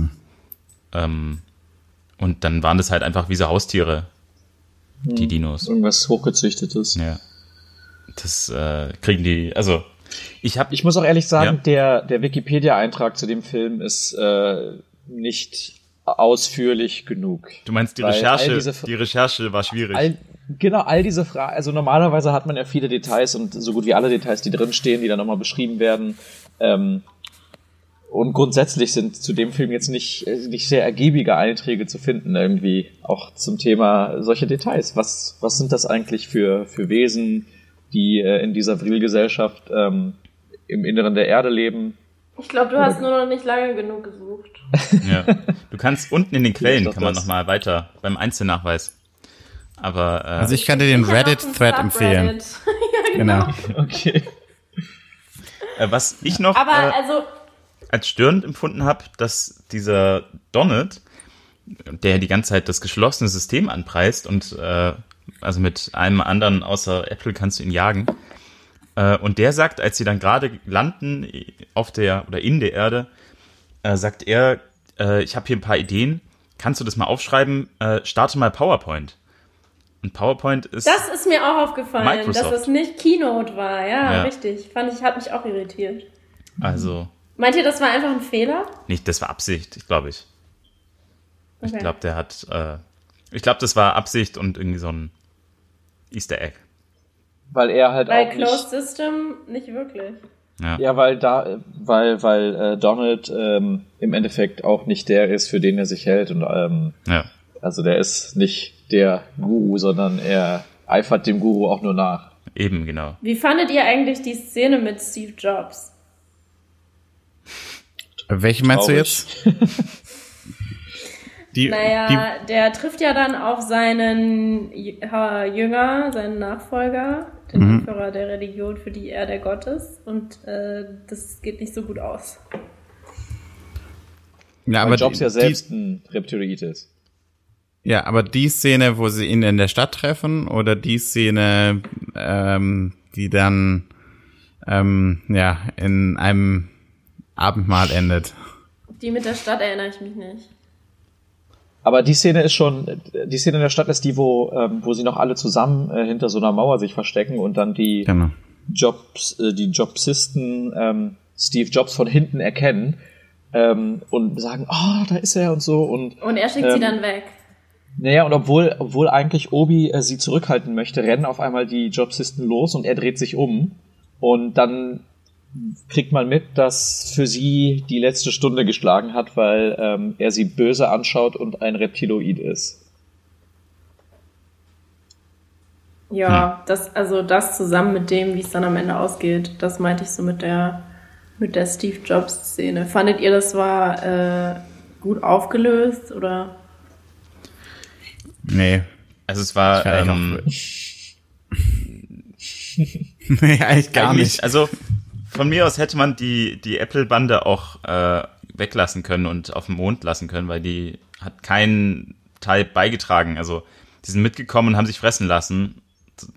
Von vorne bis hinten ein bisschen blöd. Das Einzige war halt mit dem Nokia-Witz dann noch, äh, hey Nokia und das war irgendwie noch, aber sonst haben sie nichts äh, geholfen. Ja, das Nokia-Handy hat halt den Kompass, ne? Was ja. natürlich ziemlich und es war auch, das war ja so eine Gang von irgendwie fünf, sechs Leuten.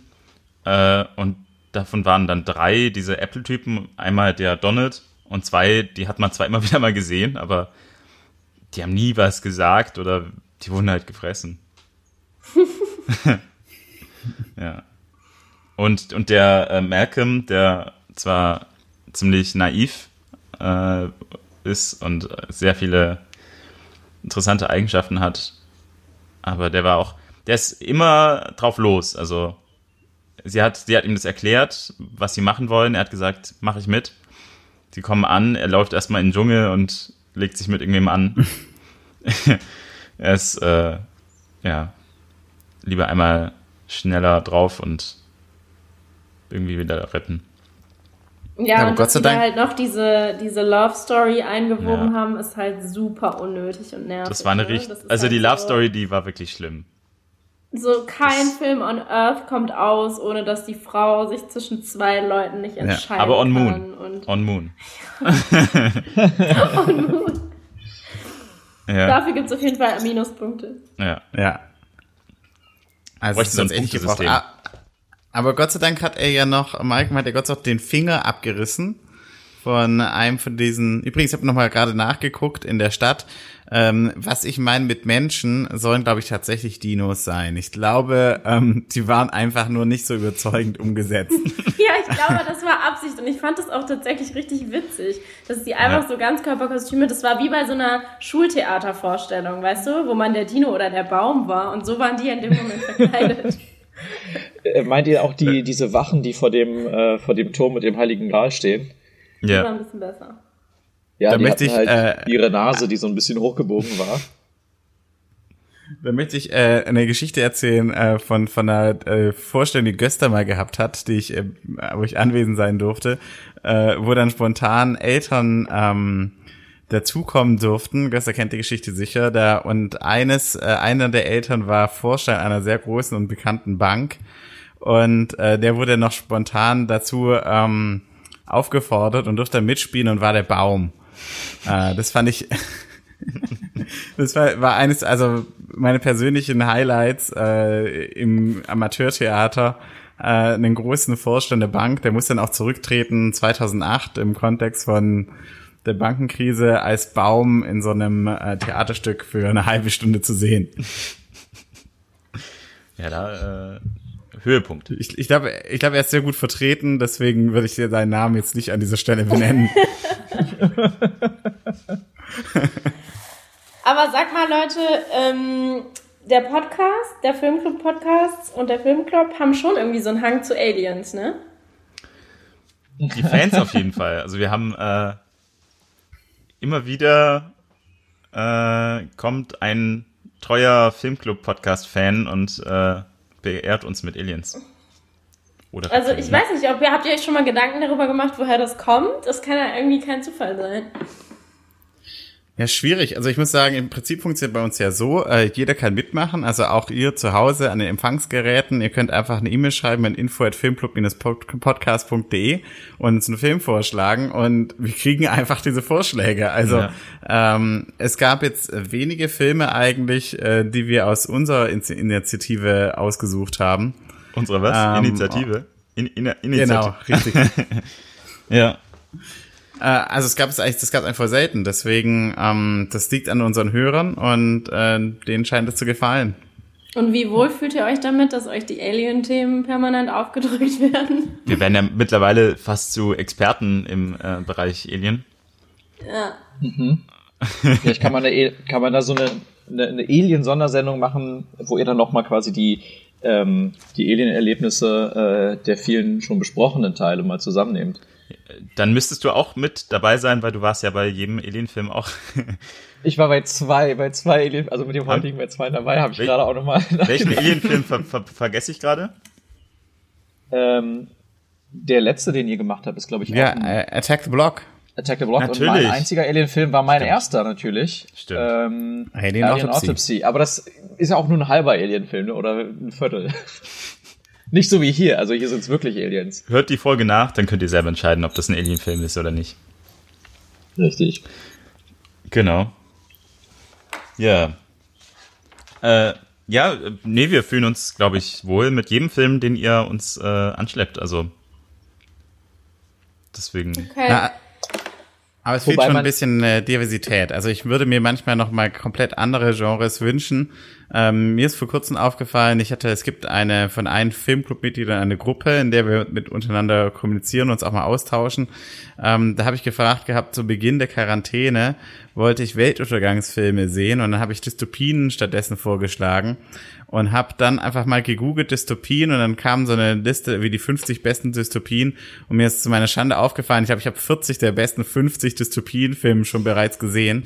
Das heißt, also ein bisschen Vielfalt wäre gut, vielleicht auch mal ein, ein Costume-Drama oder was ein bisschen positiveres, also ähm, ja, ich meine, ich wollte jetzt ne, mit meiner, meinem, meiner ersten Teilnahme hier auch mal eher so auch für euch bekanntem Territorium bleiben. Aber jetzt, wo ich weiß, dass ihr auch für äh, historische Dramen oder so offen ja. seid, können wir das ja nächstes Mal ähm, gerne machen. Genau. Ja. Also ich habe äh, zum Beispiel letzte Woche Amadeus gesehen. Ähm, das wäre auch so ein Film. Also gibt, es gibt wirklich viele Filme, ähm, gerade so historische Kostümdramas, da kann man wirklich total klasse, glaube ich, drüber reden. Ähm, Sehen wir uns nächste ja. Woche wieder. Wenn wir Und ihr habt, äh, ihr habt jetzt auch, äh, ich weiß nicht, ob man das Konkurrenz nennen kann, aber einen Konkurrenten-Podcast habt ihr auf jeden Fall verloren, ähm, weil es gab den Fernsehpodcast von der Zeit mit Sophie Passmann und Matthias Kalle, äh, der ganz cool war und die haben aufgehört. Ähm, ja. Das heißt, da, da ging es mehr um Fernsehen, ähm, aber so das Genre ist sehr ähnlich. Das war ein Konstruktionsfehler wahrscheinlich des Podcasts. Also man sollte auf Aliens setzen, haben wir heute gelernt. Ja. Unser Erfolgsrezept Aliens. Ja. Das holt die Zuschauer äh, zu uns. Ja. No, Nochmal ähm, zu den äh, zu den Dinos in dem Ort, was ich ja ganz interessant finde, die tragen ja Rüstungen, die so ein bisschen an ähm, Hernan Cortes in, und die Eroberung von Mexiko erinnern, mit diesen Helmen da denke ich mir, da ist schon äh, ein bisschen was drin. Das ist ein Easter Egg, glaube ich, für eine Prequel. Ich glaube, wir könnten irgendwann sehen, Reptoide und ähm, die Eroberung von, von Mexiko. Also da, da, da ist auf jeden Fall Potenzial da. Oder wo, warum meint ihr, werden solche ähm, Anspielungen da eingebaut? Also das ist naja, wenn man alle, wenn man die, die äh, bekanntesten äh, Verschwörungstheorien und irgendwie so Dinge zusammenbringt, dann muss natürlich auch irgendwann mal so eine Inka-kalendermäßige Anspielung kommen. Und ja, vielleicht klar. war das die Hommage an den Kontinent äh, mit äh, Inka und Weltuntergangsszenario in Verschwörungstheorie. Also dass dann auch eine Fortsetzung kommt von den Filmen, äh, das wurde ja schon äh, getriggert quasi ganz am Ende mit dem Mars. Äh, also ja, stimmt.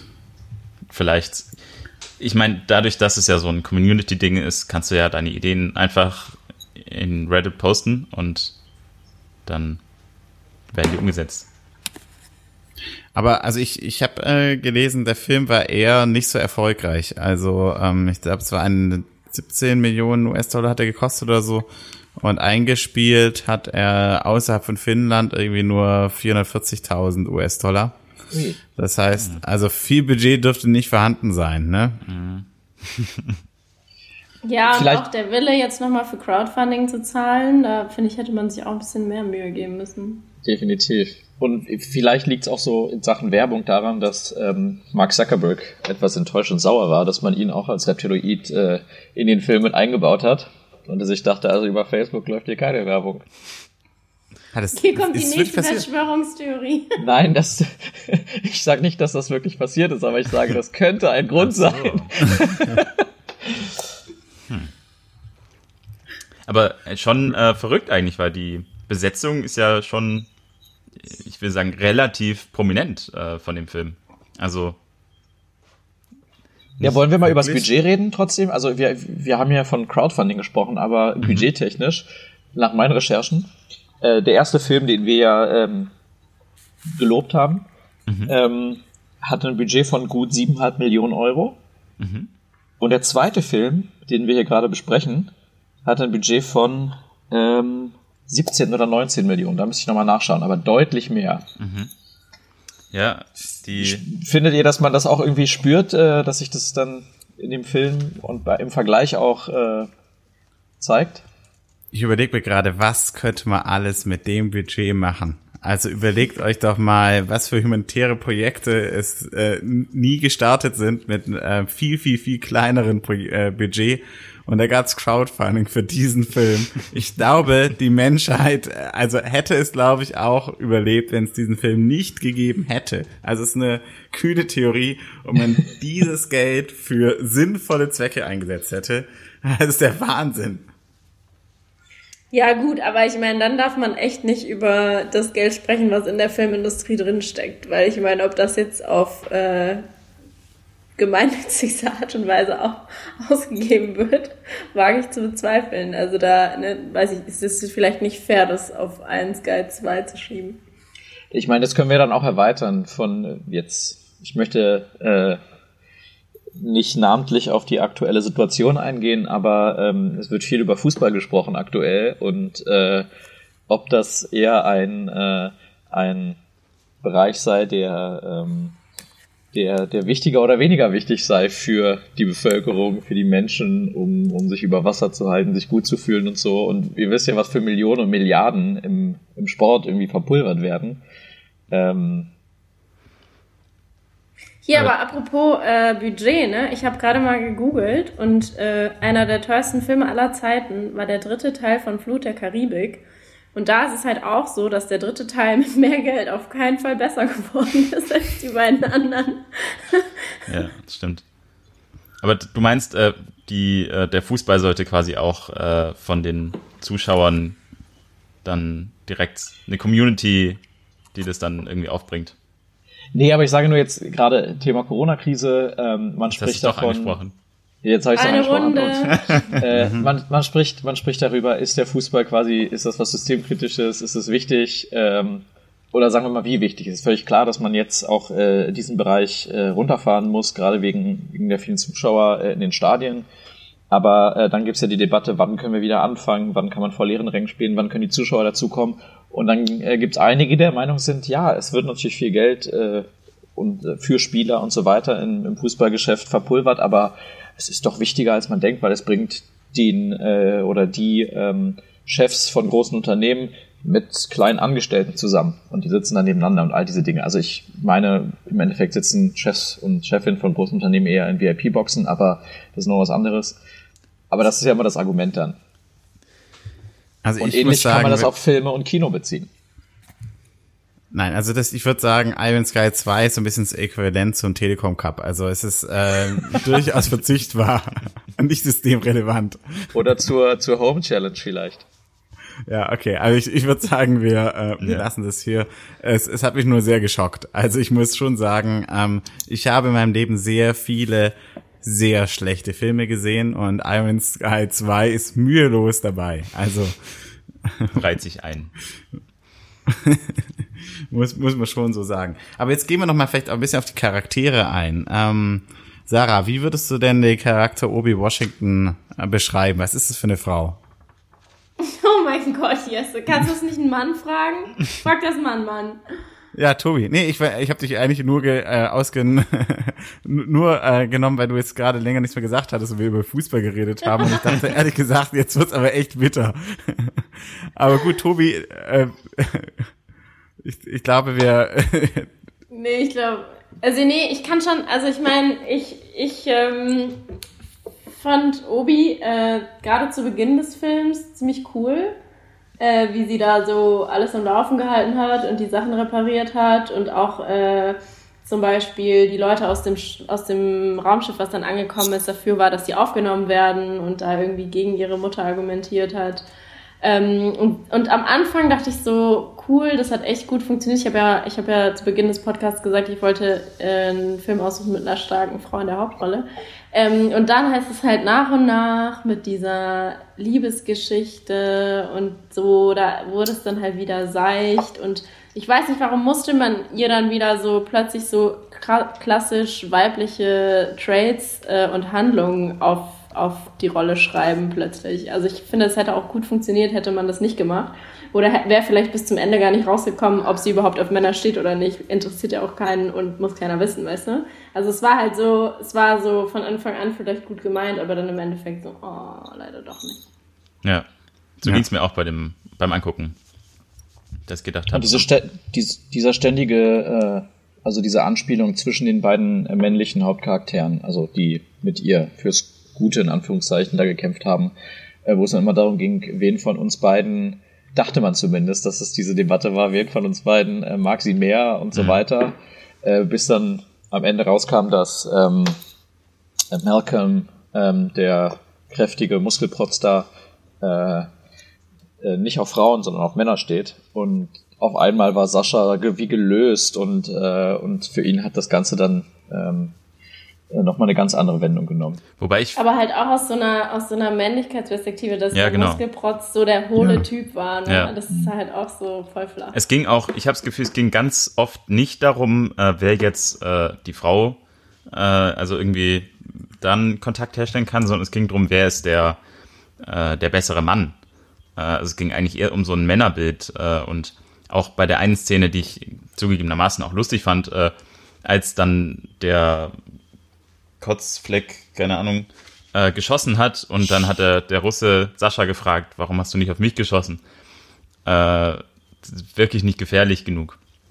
Also mhm. es ging ja weniger drum jetzt um die Frau, sondern es ging halt drum, welcher ist der bessere Mann? Wer kann sie besser beschützen? Also es gab so einen Moment, wo ich dachte, ja, yeah, ähm, äh, das war im Prinzip, als wir das äh, beim, beim Last Supper, beim Abendmahl, da dachte ich ja eigentlich krass, alle, ähm, alle Züge sind hier bei in Frauenhand, also auf der auf dem Mond, was auch immer ihre politische Position ist, Renate Richter. Äh, dann unten ist äh, die Stephanie Paul, die US-Präsidentin. Und diese Delegation, die wird ja auch im Prinzip so ein bisschen angeführt von der Obi.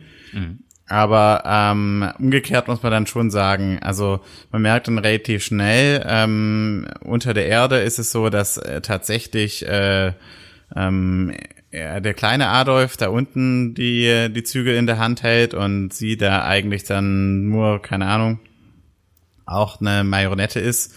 Ähm, und, äh, und Obi wird halt so dargestellt, obwohl sie ja relativ tough ist, sie braucht ja dann irgendwie dann doch Malcolm. Wobei letztlich denke ich mir auch, äh, warum eigentlich braucht sie ihn eigentlich? Ja, also es, es wird ja im Prinzip gesagt, äh, ihre Mutter sagt ja, ja klar, macht es, aber nehmt doch noch den Malcolm mit oder so, ne? Also es äh, wird ihr gar nicht zugetraut, das jetzt selber zu machen und selber darüber zu entscheiden. Und das finde ich wirklich mhm. sehr schade eigentlich. Hm. Also was, was macht Malcolm eigentlich alles genau da auf der, deren Reise? Er reißt den Finger ab und dann lässt er sich ja irgendwann festnehmen. Er lässt sich, das ist auch ein bisschen blöd, weil der sagt ja dann, ja, äh, lauft, ich halte sie zurück oder so. Aber er ist ziemlich hilflos und ähm, dann ist sie aber auch sehr egoistisch und sagt, ja, der wird schon irgendwie zurechtkommen. Ähm, und dann wird er da ja, gefangen genommen und kann sich aber befreien. Ähm, und dann kämpft er ein bisschen mit Steve Jobs und dann rennt er einfach weg. Das war auch ein Moment, wo er dann plötzlich aufgetaucht ist bei dem Wagenrennen da. Ähm. Als er dann einfach auch außerhalb der Stadt war. Da war er gerade eben noch in dem Raum und hat mit Steve Jobs gekämpft ähm, ums Überleben und dann hat er äh, hat man quasi gesehen, wie er da flieht.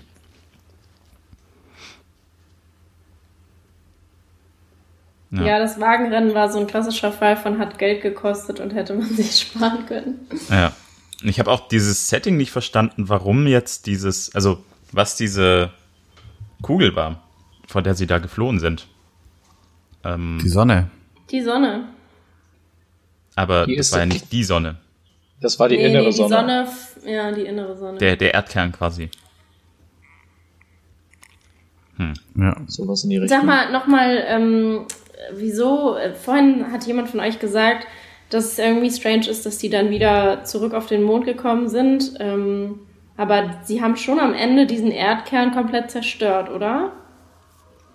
Äh, der fällt da also ins. Sie hätten da nicht bleiben können. Der fällt in das Wasser da, äh, in dem. Also da ist irgendwie so ein Fluss und da fällt der rein. Ich weiß wir nicht, wissen, ob das den zerstört hat. Wir wissen halt nicht äh, genau, ob, ob dieses Paradies äh, in, innerhalb der Erde, ob, ob das dann irgendwie auseinanderbricht oder ob das nach deren Flucht weiter Bestand hat. Aber wenn man logisch denkt, wir sind halt alle keine ähm, Biologen oder Physiker oder Geologen oder so, aber dürfte, also die Energiequelle fehlt ja und deswegen müsste es ja irgendwie dann nicht mehr bewohnbar sein. Ja. Ist auch. Äh, ich habe mich schon gefragt. Ganz schön egoistisch irgendwie, dass sie einfach dahin geht und äh, denen quasi ihre, also ihre ihr Leben, ihre, ihre Lebensstätte nimmt äh, und sagt, ja, das brauchen wir für unser Ding, damit wir unser Raumschiff betreiben können. Ähm, ja, sorry, aber das waren die Reptiloiden. Also. Aber die haben ja nichts getan. jetzt noch humanitäre Hilfe für die Reptiloiden. Eigentlich ist sie ja, also sie ist ja wirklich ein sehr selbstloser Charakter, weil ähm, ich glaube, sie, sie fährt ja, fliegt ja nicht ähm, mit der Absicht oder der Idee, ihr dieses Raumschiff ähm, zum, zum Laufen zu bringen über diesen Gral ähm, darunter, sondern, oder ins Innere der Erde, sondern eigentlich möchte sie ja nur auf der Grundlage der Geschichte die der Wolfgang äh, Kratzfleisch äh, erzählt hat, ähm, möchte sie eigentlich nur ihre Mutter quasi retten. Da, ähm, da sie ja auf mittlere oder lange Sicht wieder krank wird und sich die Symptome zeigen. Und äh, das war, glaube ich, die Ur der ursprüngliche Gedanke. Und wahrscheinlich auch, um irgendwie diese, die, ähm, die Mondbasis äh, zu stabilisieren oder so über die Energie aus diesem Gral. Ähm, aber im Endeffekt ist das ja dann Zufall, dass, äh, dass Sascha, ähm, dass sie ihm vertraut, den, den Gral in die Hand drückt und er den einfach quasi als äh, Motor dieses, äh, dieses Raumschiffs, an den sie ja schon ein Jahrzehnt oder so bastelt und es nicht irgendwie hinkriegt, ähm, dass das dann funktioniert, das ist so ein bisschen Zufall äh, am Ende und, äh, und dieser Zufall rettet dann äh, das, was an Menschen noch geblieben ist auf, diesen, auf dieser Mondbasis. Naja, aber sie sagt ja schon am Anfang, dass das äh, vorhin eingespielt wurde, dass sie die gesamte Zivilisation damit retten muss. Also klar, diese Mutterstory ist da halt mit drin, aber ich würde jetzt nicht absprechen. Ich fand diese Mutterstory insgesamt ein bisschen komisch, weil, also klar, sie macht das irgendwie für ihre Mutter, ähm, die dann aber sich am Ende irgendwie auch aufopfert. Und äh, die stirbt dann, aber es ist irgendwie so, äh, sie fliegt dann so ganz eiskalt weg und muss quasi jetzt die Führung übernehmen und stark bleiben und ähm, direkt danach feiern sie erstmal und dann erst als sie denken, dass Malcolm auch tot ist, da wird dann getrauert äh, für die Mutter. Aber äh, erstmal ist der Tod der Mutter egal.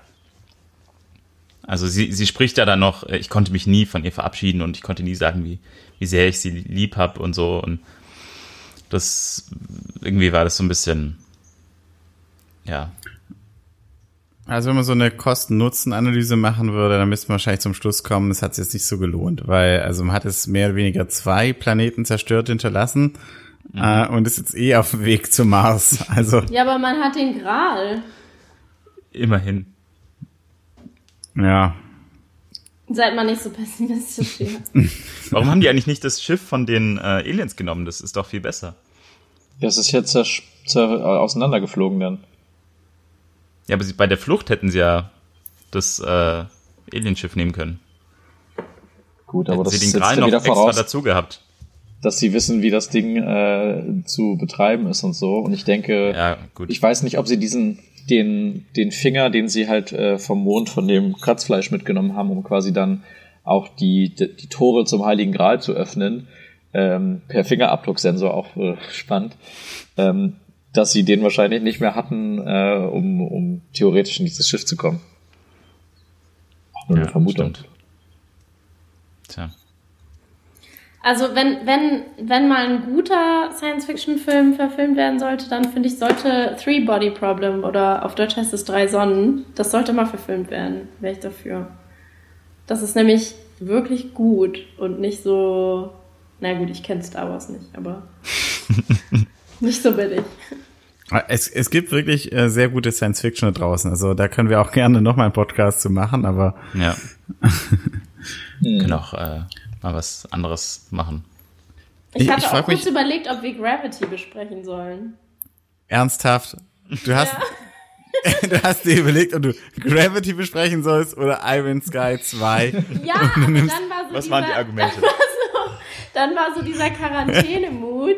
Und dann dachte ich so, oh nee. Und außerdem habe ich mich erinnert, dass ich Gravity, dass mich Gravity auch genervt hat damals, als ich den gesehen habe. Und dann dachte ich. Haben wir den nicht zusammen gesehen, Jesse? Nee, aber äh, also ich, ich kann schon verstehen. Also ich habe auch meine Probleme mit Gravity. Äh, trotzdem ähm, würde ich, also was waren die Argumente? Kannst du mir bitte nochmal Naja, also 1 Guide 2 kannte ich ja noch nicht, als ich ihn vorgeschlagen habe. Ich kannte nur den ersten Teil und irgendwie bin ich davon ausgegangen, dass der zweite vielleicht noch mal eine Schippe draufsetzt. Ähm, und dann, wie ich am Anfang erklärt habe, ich wollte halt nicht irgendwie so, weiß ich nicht, ich konnte mir, ich habe mir das nicht so witzig vorgestellt, ähm, zu, zu Gravity eine Podcast-Folge mit euch zu machen. Vielleicht habe ich euch eurem Humor da auch nicht genug zugetraut. Aber ja, weiß ich nicht, da kommt man dann irgendwie an so, relativ schnell an so existenzielle Fragen und irgendwie, keine Ahnung. Ähm, und das, das, ich, es ist auch schon länger her, dass ich den gesehen habe, aber dachte irgendwie so, vielleicht gibt es nicht so viel her. Ähm, und äh, 1 k 2 ist bestimmt witzig. Also äh, ein Film, der bei mir jetzt für die nächsten Wochen auf meiner Watchlist ist, ist ich glaube, der heißt Elysium oder so. Ich müsste mhm. vielleicht mal nachreichen. Da äh, ist im Prinzip, äh, die Menschen sind unterteilt auf zwei Planeten. Ich glaube, auf dem Mars leben dann die Reichen und die Armen sind irgendwie auf der Welt oder so. Mhm. Ja, aber das, das klingt furchtbar und das Poster von dem Film sieht auch schon furchtbar aus. ich meine, dass ich den irgendwann mal gesehen habe, aber ähm, hab den nicht besonders in Erinnerung behalten. Der andere Film, okay. der, der mir sonst eingefallen ist aus der ähm, Stoßrichtung, ist Interstellar weiß nicht, ob ihr den gesehen habt. Na, na klar. Ein bisschen zu makaber, ja. oder? Mm. Also, ähm, wie, es gab letztes Jahr gab es im Prinzip einen Film, der ganz ähnlich war wie Interstellar, nur mit einer Frau in der Hauptrolle. Den fand ich ein bisschen besser. Jetzt muss ich ganz kurz gucken, wie der hieß. Ähm, das wird kurz dauern. Äh, aber ich habe noch eine Frage zu ähm, der inneren Erde. Ähm, Gibt es da keine Gravität? Wie funktioniert das mit der? das, warum fällt die Sonne nach unten? Und warum ist da Wasser? Stimmt. Na, die Sonne fällt nach unten, weil die ja von diesem aufsteigenden Energiestrom quasi oben gehalten wurde. Ja, aber die, die Gravitation, wo ist überhaupt unten? Also, wie funktioniert das? Das ist ja auch mit dem Kompass, die äh, da sagt, erklärt Sascha dann, dass man den quasi andersrum halten muss. Da haben ja Sag mal, was hast du jetzt für einen Hintergrund? okay. Zu, zur Erklärung für die Zuhörer, wir, wir äh, telefonieren gerade über Zoom und ähm, wir erlauben uns ähm, im Hintergrund zu haben. Äh,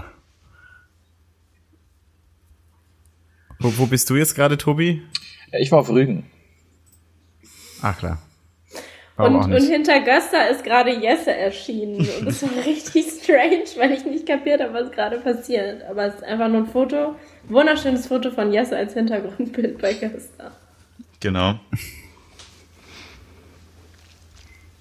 Wir haben so ein bisschen den Faden verloren, habe ich das Gefühl.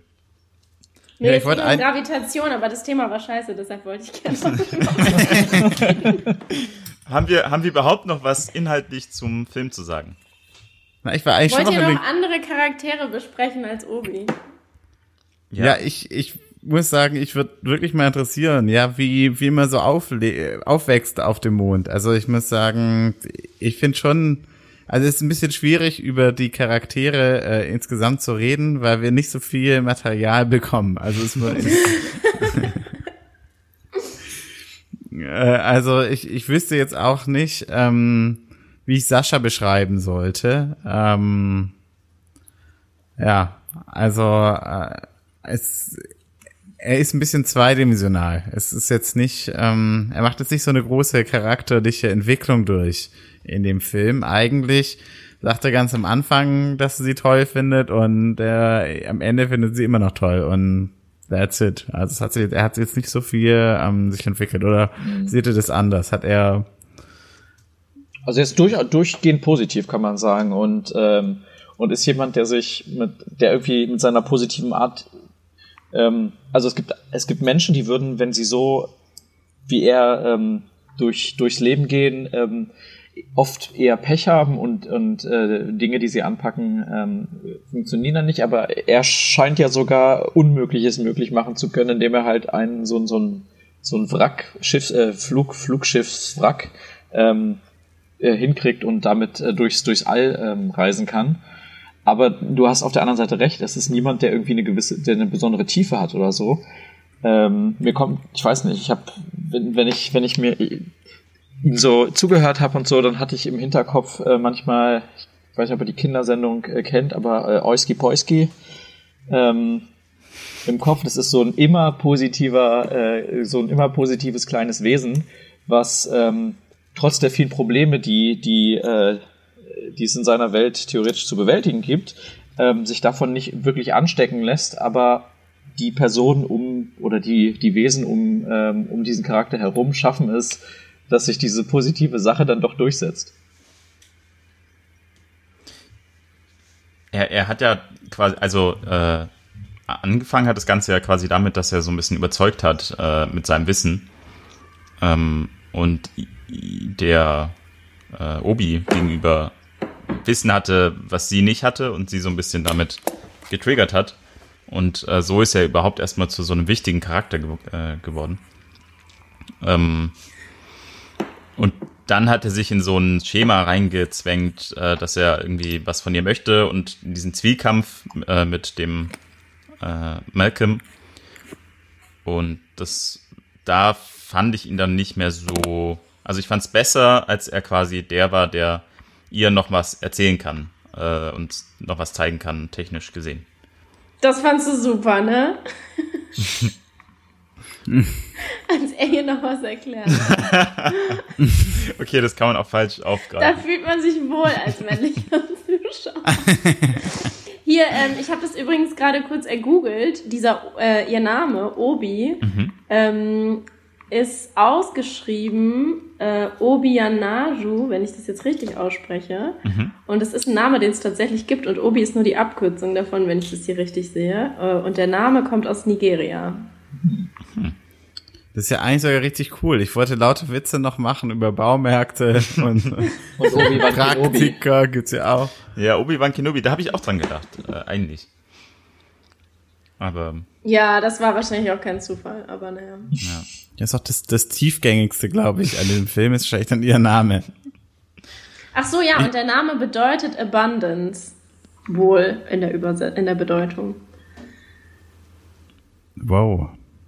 Das da hat sich mal etwas bei gedacht. Mine was blown. Ich muss übrigens korrigieren. Vorhin habe ich natürlich jetzt über ähm, äh, Interstellar geredet und habe gesagt, äh, da wäre keine weibliche Hauptrolle. Natürlich bei Interstellar gibt's die weibliche Hauptrolle, aber bei Ad Astra, der fast die genau, genau den gleichen Handlungsstrang hat, äh, da gibt's eine männliche Hauptrolle. Das heißt also von den beiden Filmen ist dann Interstellar dann wieder wieder angenehmer. Gut. Dann habe ich ja den richtigen Film gesehen. Ja. Um unsere Nutzen-Kosten-Analyse äh, im Gleichgewicht zu halten, haben wir noch äh, was, haben wir noch offene Charaktere oder? Also ich, ich habe immer noch viele Fragen, aber ich glaube, ähm, wir können es dann aufschieben für Iron Sky 3 oder für Iron Sky 1,5. Habt ja. ihr, das, das ist eine Sache, die immer wieder, ähm, die ich glaube ich auch bei den letzten Malen ähm, äh, angesprochen habe, habt ihr irgendeine Erinnerung an den Soundtrack des Films? Mhm. Ich fand Ein, ihn ehrlich gesagt gar nicht so schlecht. Boah. Ich, das, die Reaktion hattest du beim letzten Mal auch. Nein, äh, Also, äh, ich, ja. Also ich habe, äh, ich könnte jetzt keine Titel sagen, aber ähm, also der, ich, ich erinnere mich noch teilweise den Text ähm, des äh, des ersten Songs, aber äh, ich möchte darüber nicht reden, weil sonst müsste ich nämlich eine Runde ausgeben. Ähm, Was? Hä? Ja. Die haben noch nicht Jetzt musst du doch darüber reden. Jetzt musst du, Sarah. Nee, aber da geht's um den, äh, es geht um einen Virus. Übrigens, ja genau, Sarah musste Runde ausgeben. Ha. nee, aber es geht um den Virus. Da gab es irgendeine Line mit dem Virus und äh, das hat mich, da dachte ich so, oh oh, äh, was wurde hier produziert? Ja. Also ich wollte tatsächlich auf den Soundtrack achten und es ist mir nicht gelungen, was glaube ich kein gutes Zeichen ist. Äh, aber ich habe jetzt hier gerade mal in Spotify reingeschaut und da ist tatsächlich ein Track dabei von Lena Meyer-Landrut. Was? ja, also hier ein Sky the Coming Race Soundtrack und da ist ein Song von Lena Meyer-Landrut. Okay. Unter anderem auch was von Sunrise Avenue, Imagine Dragons, Ariana Grande. Ich habe das Gefühl, dass äh, die Playlist war auch ein Gemeinschaftsprojekt und jeder hat da einfach irgendwas hinzugefügt. ja. Aber ich bin ganz ehrlich, ich habe bei diesem Film auch gar keine ähm, Erinnerung an den Soundtrack. Ich weiß nicht. Äh oh, da ist auch, da ist auch ein Sido-Song drin. Vielleicht, ich bin mir nicht mehr ich sicher. Ich kann mich ehrlich gesagt nur an zwei Lieder erinnern, am Anfang und am Ende. Mehr habe ich gar nicht gehört. Vielleicht, vielleicht haben, ist es hier auch nur so eine Fanliste. Vielleicht haben wir, hätten wir den Director's Cut schauen sollen. Ah, stimmt, da, Falls ja, da hätten wir aber zahlen müssen für. doch, doch, es gibt einen. Ah, ja, es gibt einen. Gibt's. Okay. Für 9,99 Euro kannst du dir einen Director's Cut angucken. Hm. Ja. Der ist doch ein bisschen länger. Ja, aber der Film, das ist eine andere Sache. Der Film ist sehr kurz, ne? Ja, das, also er kam mir trotzdem sehr lange vor. Also wir haben jetzt länger über den Film gesprochen, als der Film selber eigentlich ging. Das war auch nötig. Das ist eine Form von ähm, Verarbeitung. Von Heilung Aber, wieder. Wir haben auch, wir haben auch viele, äh, viele Lücken gehabt quasi oder äh, Momente, in denen wir über andere Dinge gesprochen haben, muss man ehrlich zugeben. Ja. Das stimmt. Ja, und im Prinzip, ich meine, also ähm, das ist ja das Konzept auch von dem Iron Sky Franchise, ähm, dass es sehr halt auf die, die Input der Fan-Community ähm, aufbaut das heißt, also wir haben, denke ich, heute schon gut Material geliefert für weitere Filme. Ja, Bin auch vor allen Dingen eine gute Audience für euren Podcast. Nee, also, ich glaube nämlich nicht. Wenn ihr Subreddit euren, eure Folge postet, dann kriegt ihr entweder viele Fans oder viel Hate. Ja, ich, ja, ich habe das Gefühl, wir haben nicht den besten Fan-Content kreiert heute. Also. okay, das. Damn it. Aber gut, ich würde sagen, ähm, wir, wir machen den Deckel drauf. Ähm, es war wirklich äh, sehr schön. Ich muss sagen, also ich glaube, äh, der Podcast ist deutlich informativer als der Film. Und man jetzt ähm, einmal Gaffertape drum, wie, so wie man den Heiligen Gral befestigt. Und ich würde sagen, äh, ich würde mich freuen, mit euch noch mal einen Film zu besprechen in der Quarantäne und vielleicht mal was anderes als Science Fiction. Ausnahmsweise. Okay. Denkt euch was aus. Also mir hat sehr viel Spaß gemacht, äh, lässt sich sicher machen. Ähm, und wie gesagt, aktuell kann man ja nicht so gut raus, dann kann man auch Filme gucken. Ja. Und auch wenn wir den jetzt nicht bald besprechen werden, freuen wir uns alle auf Iron Sky Teil 3. Die verbesserte Variante. Mit, ich lasse es äh, mal so stehen. Genau. Und komme ich jetzt in diesen Chat, in den Leute vom Filmclub Podcast drin genau. sind und Sachen verschicken? Ja, klar. Und, wenn ihr Zuhörer äh, auch in den Chat wollt, dann schickt uns äh, euren Film. Ich gebe euch immer so gute Vorlagen für Plugs und ihr nutzt die auch immer so richtig shameless aus. Sag doch nochmal die E-Mail-Adresse. Info at filmclub-podcast.de Super. Oh, und welche, und welche Podcast, äh, Podcaster oder Teilnehmernummer äh, kriegt Sarah? Mitgliedsnummer?